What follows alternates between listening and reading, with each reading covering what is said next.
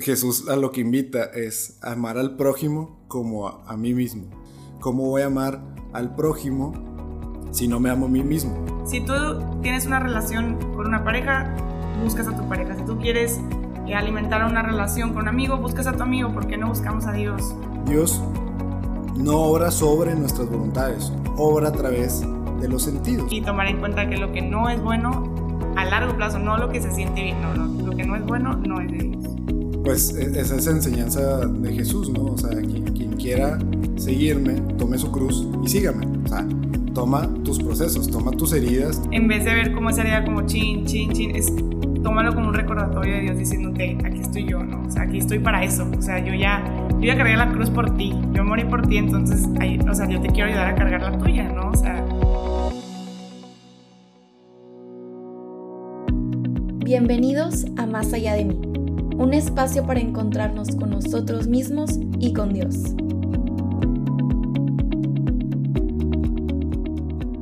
Hola, bienvenidos nuevamente a otro capítulo de Más allá de mí. Ya el segundo de esta tercera temporada que se ha pasado de volar. Me encuentro nuevamente, yo, Verónica, su servidora, aquí con Alexander Hernández. ¿Qué tal? ¿Cómo están todos? Pues feliz de tenerlos aquí de vuelta en este capítulo, en este podcast. Sí, la verdad estamos muy emocionados porque se viene súper padre los temas de esta temporada. Si escucharon el anterior, pues nada más intentamos como darle sentido a ese perdón que tal vez logrado dar o tal vez no al 100, pero ahí van. Entonces, pues vamos a continuar un poquito por esa línea.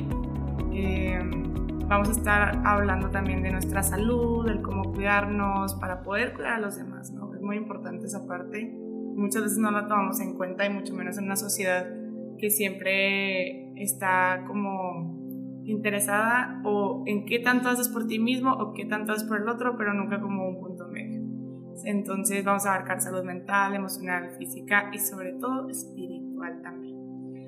Y pues no sé si quieras contarles un poquito más acerca de lo que se va a tratar este capítulo. Pues creo, que tú lo dijiste perfecto. Eh, y, digo, y como spoiler, no solamente en este capítulo, sino en los que siguen, vamos a abordar ese tema que es tan difícil que hice ver, o sea, y por eso, o sea, te lo remarco, creo que lo dijiste perfectamente. Esta sociedad nos dice, o que tenemos que amarnos solamente a nosotros, o, pues bueno, a veces confundimos eh, el amor católico, la caridad con solamente amar al otro. Pero, pues parece ser una paradoja, pero Jesús a lo que invita es amar al prójimo como a, mí mismo, ¿no? Y entonces ahí está, o sea, ahí está esa dualidad de en ambos tengo que encontrar un amor que se acerque al, al amor perfecto de Dios, ¿no? Y entonces, ¿cómo voy a amar al prójimo si no me amo a mí mismo? O sea, y no tanto por ponerme a mí mismo primero que al prójimo, no, sino que no voy a entender cómo amarlo si no puedo amarme yo. Entonces, de ahí que tengamos como que aprender ese amor propio, autoaprecio, autoestima. Eh, vamos a tratar de hablar de, eso en estos siguientes capítulos que van a dar pie a, ya a la mitad de la temporada van a ver que vamos a hablar todavía de temas tal vez un poquito más eh, doctrinales o, complejos en tema de, pues, de dónde surge el amor, de dónde surge el amor hacia los demás, eh, qué muestras de afecto, de cariño tenemos que hacer hacia los demás, ¿no? Y entonces, por ahí va, a ir el curso de la temporada que nos va a ir enseñando, pues bueno, ya veremos al final de la temporada. Tampoco les quiero spoilear tanto, durante la temporada vamos a ir avanzando eh, en estos temas. Y entonces, bueno, para empezar con este capítulo vamos a citar a a nuestro padre, digamos, de la iglesia, eh, San Agustín, que es uno de los padres de la iglesia, por, por eso mismo se, le tiene en esa posición, en esa estima, por todo lo que ha logrado en la iglesia a través de los años, cómo trascendió. Y él empieza diciendo en, en, uno de, de, sus, de sus escritos, si, si, es uno de sus libros, por así decirlo, pero es un tomo que reúne como ideas de él, ¿no? Que es el de Diversis Questionibus Octigina Tribus. Obviamente no lo dije nada bien en latín, pero bueno, ahí nada más haciendo referencia a este, un libro que nos recomendó de nuevo, este, un, saludo a Luis Galán de parte del equipo de Más Allá de mí, eh, que dice, la oración es el encuentro, la sed de Dios y la sed del hombre. ¿Y por qué lo ponemos aquí? Porque si hablamos de, sanar el, el, espíritu, de sanar estas heridas que tenemos en el alma o en nosotros mismos, para pues empezar a apreciarnos otra vez, empezar a querernos y amarnos otra vez, continuando un poquito con lo que veíamos el capítulo pasado, los frutos del perdón, el perdonar al otro, me ayuda entonces a perdonar a mí o a sanar a mí ciertas cosas, pues igual. Y entonces la, oración es como le damos mantenimiento, por así decirlo, o seguimos cuidando esas heridas espirituales. ¿Por qué? Porque de nuevo, y San Agustín nos lo, lo enfatiza, es un encuentro entre lo que quiere Dios en mí y lo que yo quiero. Yo lo que quiero es estar bien, yo lo que quiero es sanar, obviamente. Y Dios lo que quiere en mí es ser esa mano que nos cuida y que nos sana. Y entonces tenemos que darle pie a eso. ¿Cómo? Pues por medio de la oración. O sea, siempre, o sea, lo, que siempre van a ver como recurrente o constante va a ser que vamos a enfatizar el que tenemos que hacer oración. Todo esto de lo que hablemos sobre sanación espiritual, sanación incluso física, eh, emocional, etcétera, pues nosotros vamos a remarcar algo que es la oración. ¿Por qué? Porque es donde nos encontramos con Dios y nos permitimos sanar. Sí. Me recordaste mucho a como un pasaje del libro de Santa Teresita, de Historia de un alma, este, donde ella habla acerca de cómo Dios, pues, eh, tendría que ser el, doctor aquí, ¿no? O sea, tendría que ser el que sabe y nosotros dejarle como ese control, pues, para poder sanar, ¿no? Y, como de repente, ella mencionaba cómo de repente tenemos esta tentación de querer, de querer decirle como qué hacer, pero luego decía de que si operan a un niño chiquito, si el doctor opera a un niño chiquito de un tumor, por más que le duela y se retuerza del dolor mientras lo opera, al final le va a terminar agradeciendo. ¿Por qué? Porque lo liberó de un dolor muchísimo más grande. Y de esa forma de repente trabaja eh, Dios con nosotros, ¿no? Entonces, como luchar contra esta tentación, como tú dices, es como este diálogo con Él, pero no querer llevar el control de cómo son las cosas porque luego no le permitimos al doctor trabajarlo, no le permitimos al que sana sanarnos, ¿no? O sea, es muy importante tener la humildad suficiente de decir, es que yo estoy en este proceso con él porque sé que él me va a sanar, no que yo voy a tener que cargar todo. Y, pues es lo mismo, ¿no? Es, imagínate que el niño se quisiera operar a sí mismo, pues nunca va a encontrar el tumor, nunca va a saber qué hacer exactamente. Y como dice, puede tener la tentación de decirle, me duele demasiado, tipo, ya no quiero, pero al final el resultado, pues es una cosa completamente, este, pues es muy padre, ¿no? Es muy padre sentir cómo te liberas de una carga que ni siquiera sabes tal vez de dónde vino exactamente, como tú dices, o sea, que, como decía San Agustín, o sea, como que dejar esa conversación fluya entre los dos y no nada más como uno consigo mismo.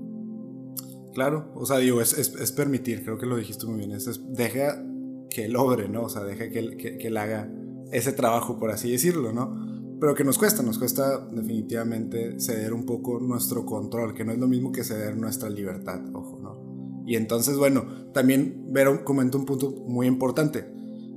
Muchas veces no entendemos de dónde viene esa herida, y sí, y sí tal vez mucho viene de un tema de perdonar o perdonarnos a nosotros mismos, que era lo que hablamos el capítulo pasado, pero a veces puede que no, o sea, puede que haya un tema, este, incluso familiar, ¿no? y, y la gente eh, a veces como que relega lo, lo, que respecta a la familia, lo que respecta en sanar en mi relación familiar a un tema emocional, ¿no? O un tema congénito, ahorita que decías lo del tumor, eh, muchas variaciones de, o enfermedades cancerígenas, este, oncológicas, no, no, sé cuál es el término obviamente, disculpen médicos, eh, es un tema congénito, es un tema definitivamente que viene heredado, ¿no? Y, lo, y, el y ahí lo vemos claramente. Y el tema emocional también lo vemos claramente. Oye, pues eh, eh, mi relación con mi mamá, mi relación con mi papá. Y, por algo mucha gente empieza a ir a, terapia. Yo, claro, abiertamente eh, lo, he dicho. Mucho de mi relación con mi familia fue lo que me orilló a, Bueno, no tanto me orilló, pero pues sí fue uno de los temas como centrales de empezar a ir a terapia. Y es algo que agradezco mucho, ¿no? O sea, porque trabajar eso también, en cierta medida, mejoró mi relación con mi familia y, sobre todo a mí, mi, percepción de, mi relación familiar cambió, ¿no? Pero incluso en lo espiritual hay un tema familiar. O sea, puede haber un tema familiar. Y entonces el, padre Josefu es un padre, este, híjole, con, un chorro de experiencia. Le recomiendo por ahí el, libro que tiene de sanación de las familias. Es uno que, vaya, he estado leyendo. Y hay, ciertas cosas, ¿no? Habla, habla más de un tema de, sanación eh, por la índole de lo, de lo carismático que se me hace muy interesante, pero que tal vez podríamos explorar en otro momento. Eh, pero en tema de, sanación, ahora sí, como de esto, de lo heredado, de las familias, él habla sobre cómo hay ciertos pecados que se van pasando de generación en, generación. Y podríamos entenderlo, o sea, a ver, si, si en lo otro lo vemos, que podemos heredar como que ciertos temas, aquí también en lo espiritual podríamos entender que podemos heredar ciertos temas. Y puede ser una predisposición, puede ser una actitud, puede ser simplemente algo aprendido, algo que nosotros observamos en nuestras familias y entonces entendemos que podemos estar replicando ese, pecado incluso, ¿no? ¿Y cómo nos vamos a dar cuenta? O sea, si es, vaya, porque entonces podemos decir, oye, ¿y cómo va a ser si es de mi familia, si es de acá, si es de allá, si es algo mío, yo soy el que está influenciando a mi familia? Pues orando. O sea, volvemos a lo mismo, volvemos al principio. Tenemos que orar para entendernos, o sea, entendernos espiritualmente también, o sea, tenemos que tener ese diálogo interno y tenemos que también escuchar a Dios y, ver por dónde nos, nos, muestra, por medio del discernimiento tal vez, qué tipo de decisión estamos tomando, ¿no? Entonces, nada de esto lo vamos a entender, ni nos vamos a entender espiritualmente si no oramos, ¿no? Entonces, de ahí como la, reiteración de este mensaje. Exactamente. Realmente es como, se empieza como un hábito ¿no? Es algo que a veces puede costar al principio. ¿Por qué? Porque me tengo que hacer un tiempo extra, porque tengo que buscar un momento de silencio. No estoy acostumbrada a hacer silencio como hablábamos en los primeros capítulos. Pero luego, cada vez más, tal vez puede empezar como hábito y llegar ahora sí a hacer una relación. O puede empezar por una relación, puede empezar por de la nada me nace contarle esto a Dios y así, y luego se vuelve un hábito, ¿no? Pero el punto es buscarlo. Si tú tienes una relación con una pareja, buscas a tu pareja. Si tú quieres eh, alimentar una relación con un amigo, buscas a tu amigo. ¿Por qué no buscamos a Dios? Así se alimenta la relación con Él. No hay, no hay de otra. hay que dedicarle el tiempo, hay que dedicarle todo. Y este, hay que tomar mucho en cuenta cómo, pues en, en la antigüedad se tomaban las, eh, las enfermedades como un castigo, ¿no? De, de hecho, por ahí hay un pasaje que era como ¿y quién pecó? Él o su familia, ¿no? Le preguntaban a Jesús cuando iba a curar a un enfermo, ¿no? Y él decía, hace como que nada que ver.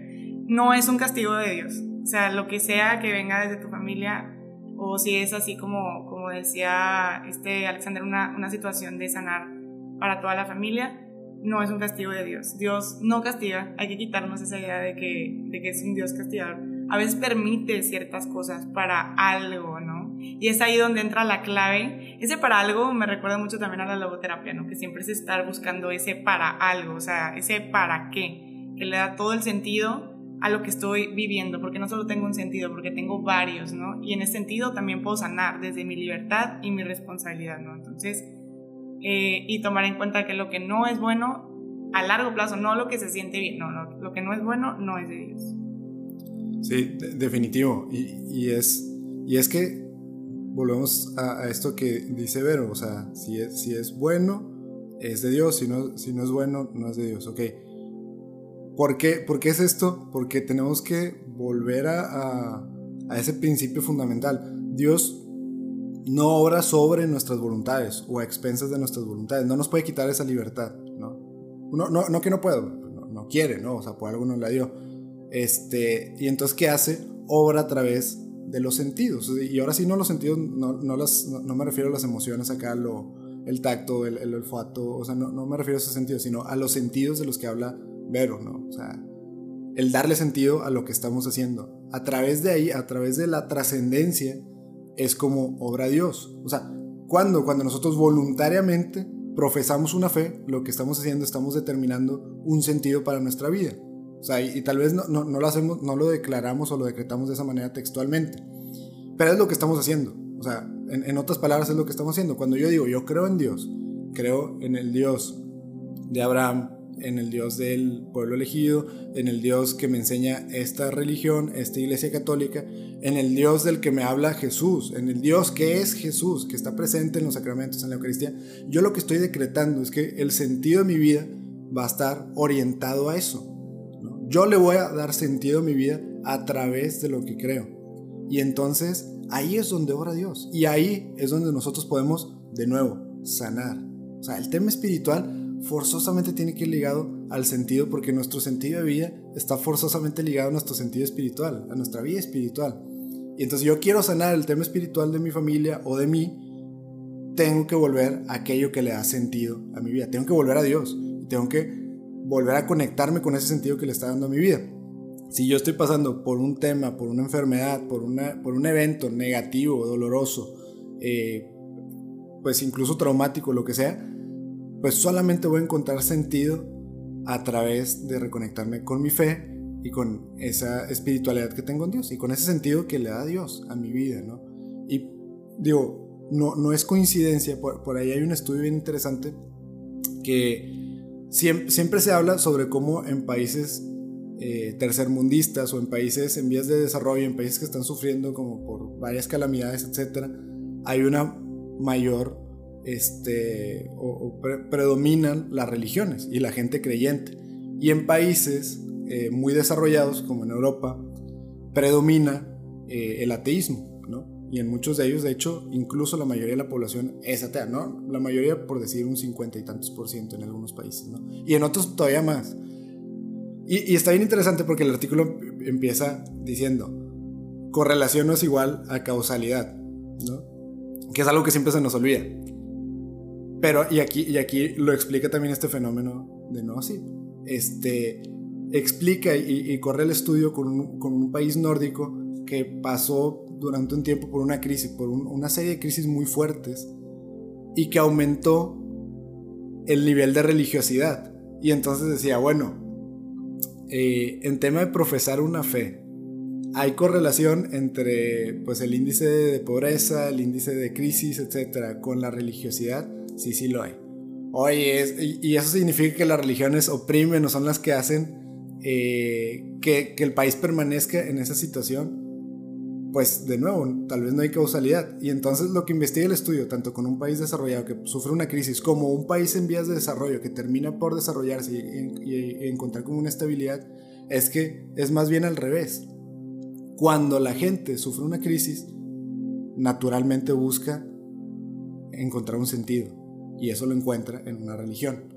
O sea, en todo caso, la causalidad es de la crisis, empieza la búsqueda del sentido, empieza, y eso en lo personal también. Víctor Frankl cuando habla de la logoterapia lo dice bien claro, de la crisis es donde surge el sentido de nuestras vidas. O sea, de aquello que rompe con nuestro esquema de vivir, con nuestro esquema de pensar, con nuestro esquema de cómo estamos viviendo. Y eso lo podemos ver también en los países. ante una crisis se van a acercar a una fe. ¿Por qué? Porque van a, van a querer encontrar sentido a lo que está pasando. Y entonces, siempre que nosotros nos encontremos como con, con ciertas heridas espirituales, con ciertos pecados que estamos repitiendo o que no nos sueltan, con ciertas tentaciones a las que no podemos voltear al otro lado, hay un tema espiritual y siempre que hay un tema espiritual yo tengo que volver a la fuente, al sentido, aquello que me da sentido, aquel que me da sentido, ¿no?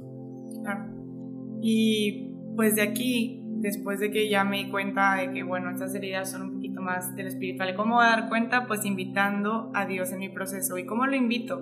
¿Cómo invitarías a cualquier amigo o amiga a que viva tu proceso? ¿Qué haces con tu amigo? Pues primero le dices lo que te está pasando, ¿no? Le cuentas qué es lo que te duele, cómo te duele, y luego te vuelve a doler y se lo vuelves a contar y se lo vuelves a contar hasta que sientes que, que lo tienes harto. Pues igual con Dios, nada más que Él nunca se va a hartar de escucharlo 50 mil millones de veces. Él te va a tener la paciencia que tú necesitas para ir poco a poco. Es como si te fuera cosiendo, literal. O sea, te va cosiendo poco a poco, poco a poco. Y ve cuando te vuelves a caer. Y si necesitas llorar, vas con tu amigo y lloras en su hombro. Bueno, igual con Dios. Puedes ir a llorar con Dios, puedes ir a llorar. Y de repente te enojas y empiezas a decirle. Porque hay que recordar que cuando hay una sanación, y eso siempre lo remarco en, terapia, cuando se están moviendo cosas internas, puede haber una turbulencia de emociones, ¿no? Entonces, ¿por qué si estoy yendo a terapia me salen todas estas emociones displacenteras eh, a cada rato? ¿Por qué? Pues porque se están moviendo las cosas y se están acomodando. Siempre que hay, para que haya paz en un país, siempre hay una guerra primero, ¿no? Entonces, o sea, antes de que haya esa libertad y esa paz, muchas veces hay una guerra primero. Es lo mismo. Haz de cuenta que estás viviendo una guerra entre eh, pues tu herida espiritual, entre lo que percibiste, ¿no? Cambiar la perspectiva no, pues no es nada fácil, entre la enseñanza que estás agarrando, entre perdonar, ¿no? Entonces todo eso puede generar una turbulencia de emociones y qué mejor que estar con tu mejor amigo, con el que puedes ir 50 mil veces, con el que puedes quitarte las máscaras, con el que puedes ser tú, con el que no tienes que fingir absolutamente nada y que te va a tener la suficiente paciencia y vas a ver exactamente dónde, exactamente cuándo es tu momento para como cerrarlo, ¿no? recordando que no es un proceso lineal. Nunca sanar es un proceso lineal, porque si no, si fuera un proceso así lineal, yo creo que nos iríamos directo al cielo después de sanar, o sea, como que sería como ya estás listo y limpio y nos elevamos así, pero pues realmente no, o sea, este, en este camino y en este mundo donde nos podemos estar topando con cosas que nos recuerden esa herida, no es un camino lineal. Claro, y, entonces, pues e, es esa enseñanza de Jesús, ¿no? O sea, quien, quien quiera seguirme, tome su cruz y sígame. O sea, toma tus procesos, toma tus heridas, toma, deja tú esas heridas que vas a volver a abrir o te van a volver a, o sea, temas que te van a volver a lastimar, etcétera, etcétera, ¿no? Y, y entonces me, llama mucho la atención el ejemplo que da Vero, porque definitivamente, o sea, seguramente después de cada confesión o incluso en el momento en que comulgamos, pues ascenderíamos al cielo si el perdón fuera de una sola vez y la sanación fuera de una sola vez. Pero no lo es, o sea, la enseñanza de vida es esa, que Dios nos da la oportunidad de estar listos para subir al cielo muchas veces en nuestra vida. Y nosotros como que ya tenemos que seguir viviendo, o sea, como que ya estamos en este proceso de seguir encontrando y buscando a Dios y lo tenemos que seguir buscando y tenemos que hacer esa lucha todavía y tenemos que seguir abrazando nuestra cruz, nuestra cruz que no nos hace ni más ni menos santos por sí sola, sino cuando le damos un sentido, cuando sanamos el tema espiritual, ahora sí, sí nos puede santificar nuestra cruz, sí nos pueden santificar esas heridas, sí nos pueden santificar ese proceso que estamos viviendo. Y entonces, aparte del consejo que nos da Vero de cómo invitar a Dios a nuestro proceso, el tema de la oración, pues tenemos que abrazar ese proceso, vaya, aceptar que el dolor es parte de ese proceso y que es algo que me puede santificar en medida que yo abrace mi cruz. Bueno, entonces, ¿con qué los queremos dejar? Con todos estos consejos de pues, identificar si es algo del espiritual, invitar a Dios y ya que lo invitaste, pues cargar tu cruz. Muchas veces vivimos con una, una venda porque es mucho más fácil, o creemos que es más fácil, darle la vuelta que enfrentarlo, pero no lo volvemos a encontrar y no lo volvemos a encontrar. O sea, tanto a la herida como a Dios, porque en esa herida también Dios te está diciendo, aquí estoy yo, tú no eres autosuficiente, pero tú puedes conmigo. Entonces, en vez de ver como esa herida como chin, chin, chin, es tómalo como un recordatorio de Dios diciéndote, aquí estoy yo, ¿no? O sea, aquí estoy para eso. O sea, yo ya, yo ya cargué la cruz por ti, yo morí por ti, entonces, o sea, yo te quiero ayudar a cargar la tuya, ¿no? O sea, y para eso está, ¿no? Entonces, hay que recordar que Él es nuestro mejor amigo, que a Él lo podemos invitar a nuestros procesos, que los procesos de sanación son, eh, no son lineales, que, que, es de toda la vida, como decía Alexander, o sea, y el perdón igual. Este, y pues nada, o sea, darme la oportunidad de tener este tiempo a solas con Dios y preguntarle, pues, por dónde va mi herida. Si, si no la encontré, si cuando pedí perdón como que ya no la encontré, pues siempre puedo volver a preguntarle, ¿no? Y, y no desesperarme si ay, no me contestó, le pregunté a las 11 y ya son las 12 y todavía no me contestó, no, pues ya, o sea, no me va a contestar. No, o sea, poner atención y descubrir también cómo es que te la quiere presentar y en qué momento, ¿no? Pero para eso tenemos que estar súper dóciles al Espíritu Santo. Definitivo. Eh, y yo, yo agregaría este tema de, es natural, o sea, naturalmente ante una crisis, ante una herida, vamos a buscar darle un sentido. El problema es que normalmente le queremos dar un sentido eh, hacia atrás, ¿no? ¿De dónde viene? ¿Por qué pasó? Y lo hemos hablado aquí, o sea, más bien tendríamos que cuestionarnos para qué. Y eso sucede naturalmente. Entonces, que sepamos desde antes que ante una crisis, pues como decía aquel estudio, que voy a tratar de ponérselos en la descripción y si no se los ponemos en, redes sociales, está muy interesante para que lo tengan en la mano. Como decía ese estudio, o sea, naturalmente la gente le, quiere encontrar un sentido a lo que está viviendo. Bueno, si yo ya sé eso, pues estar preparado que cuando me pase algo, ese sentido lo encuentre en Dios. O sea, o sea el tema de sanación, sobre todo espiritual, punto y aparte de, la, de la sanación en temas carismáticos, o sea, la sanación espiritual es cuando le damos un sentido a nuestras heridas, cuando le damos un sentido al perdón, como vimos en el capítulo pasado. Y es algo que merecemos, o sea, el sanar espiritualmente es algo que, nos merecemos y que Dios nos hace merecedores de, ¿no? Y entonces, tanto como nosotros como nosotros lo merecen. Y en medida que entendamos eso y en medida que invitemos a Dios a acompañarnos en esos procesos, pues de su mano mi dolor podría ir más allá de mí. Si te gustó este episodio, no dudes en buscarnos en nuestras redes sociales. Estamos en Instagram y Twitter como arroba más allá podcast.